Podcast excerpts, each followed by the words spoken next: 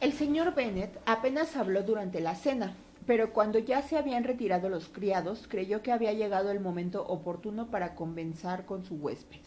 Comenzó con un tema que creía sería de su agrado, y le dijo que había tenido mucha suerte con su patrona. La atención de Lady Catherine de Bourgh a sus deseos y su preocupación por su bienestar eran extraordinarios. El señor Bennet no pudo haber elegido nada mejor. El señor Collins hizo el elogio de Lady Catherine con gran elocuencia.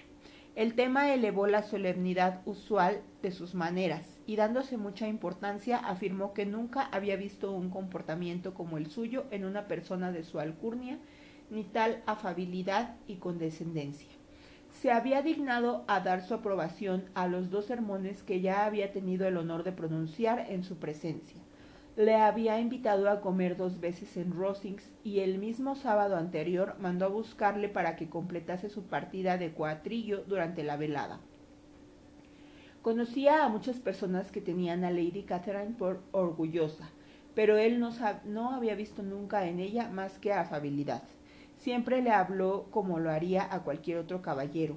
No se oponía a que frecuentase a las personas de la vecindad, ni a que abandonase por una o dos semanas la parroquia a fin de ir a ver a sus parientes. Siempre tuvo a bien recomendarle que se casara cuanto antes con tal de que eligiese con prudencia y le había ido a visitar a su humilde casa, donde aprobó todos los cambios que él había hecho llegando hasta sugerirle alguno ella misma, como por ejemplo poner algunas repisas en los armarios de las habitaciones de arriba. Todo eso estaba muy bien y es muy cortés por su parte, comentó la señora Bennet. Debe ser una mujer muy agradable. Es una pena que las grandes damas en general no se parezcan mucho a ella. ¿Vive cerca de usted? Rosings Park, residencia de su señoría. Está solo separado por un camino de la finca en la que está ubicada mi humilde casa. Creo que dijo usted que era viuda. ¿Tiene familia? No tiene más que una hija, la heredera de Rosings y de otras propiedades excentísimas. Ay, suspiró la señora Bennet moviendo la cabeza. Está en mejor situación que muchas otras jóvenes. ¿Qué clase de muchacha es? ¿Es guapa? Es realmente una joven encantadora, la misma Lady Catherine dice que, haciendo honor a la verdad en cuanto a belleza se refiere, supera con mucho a las más hermosas de su sexo, porque hay en sus facciones ese algo que revela en una mujer su distinguida cuna. Por desgracia, es de constitución enfermiza, lo cual le ha impedido progresar en ciertos aspectos de su educación, que a no ser por eso serían muy notables según me ha informado la señora que dirigió su enseñanza y que aún vive con ellas. Pero es muy amable y a menudo tiene la bondad de pasar por mi humilde residencia con su pequeño faetón y sus jacas. ¿Ha sido ya presentada en sociedad? No recuerdo haber oído su nombre entre las damas de la corte. El mal estado de su salud no le ha permitido desafortunadamente ir a la capital, y por ello, como le dije, un día Lady Catherine ha privado a la corte británica de su ornato más radiante. Su señoría pareció muy halagada con esta apreciación, y ya pueden ustedes comprender que me complazco en dirigirles, siempre que tengo ocasión.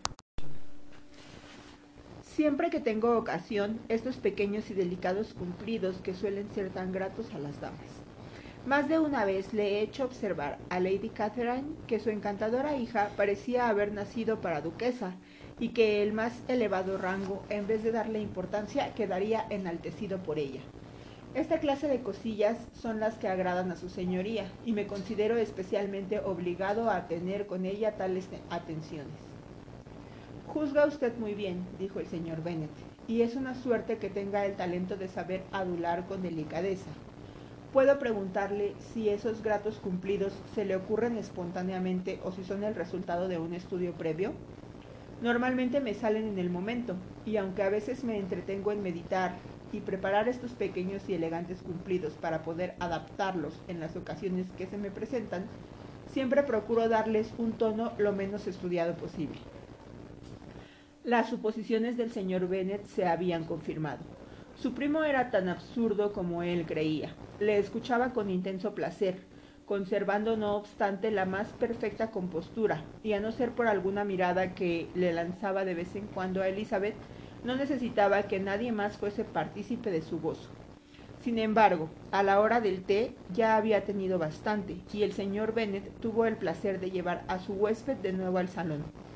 Cuando el té hubo terminado, le invitó a que leyese algo en voz alta a las señoras. Collins accedió al punto y trajeron un libro. Pero en cuanto lo vio, se notaba enseguida que era de una biblioteca circulante. Se detuvo. Pidió que le perdonaran y dijo que jamás leía novelas. Kitty le miró con extrañeza y a Lidia se le escapó una exclamación. Le trajeron otros volúmenes y tras algunas dudas eligió los sermones de Frodis. No hizo más que abrir el libro y ya Lidia empezó a bostezar. Y antes de que Collins, con monótona solemnidad, hubiese leído tres páginas, la muchacha le interrumpió diciendo, ¿Sabes, mamá, que el tío Phillips habla de despedir a Richard? Y si lo hace, lo contratará el coronel Forster. Me lo dijo la tía el sábado. Iré mañana a Meryton para enterarme de más y para preguntar cuándo viene de la ciudad el señor Denny.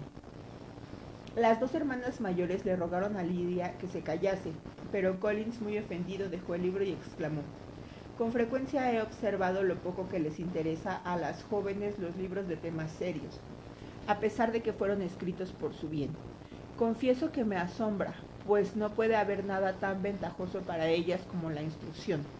Pero no quiero seguir importunando a mi primita. Se dirigió al señor Bennet y le propuso una partida de Vagamon. El señor Bennet aceptó el desafío y encontró que obraba muy sabiamente al dejar que las muchachas se divirtiesen con sus frivolidades.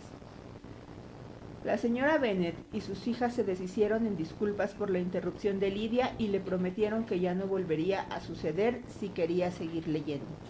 Pero Collins les aseguró que no estaba enojado con su prima y que nunca podría interpretar lo que había hecho como una ofensa. Y sentándose en otra mesa con el señor Bennet, se dispuso a jugar al vagamon.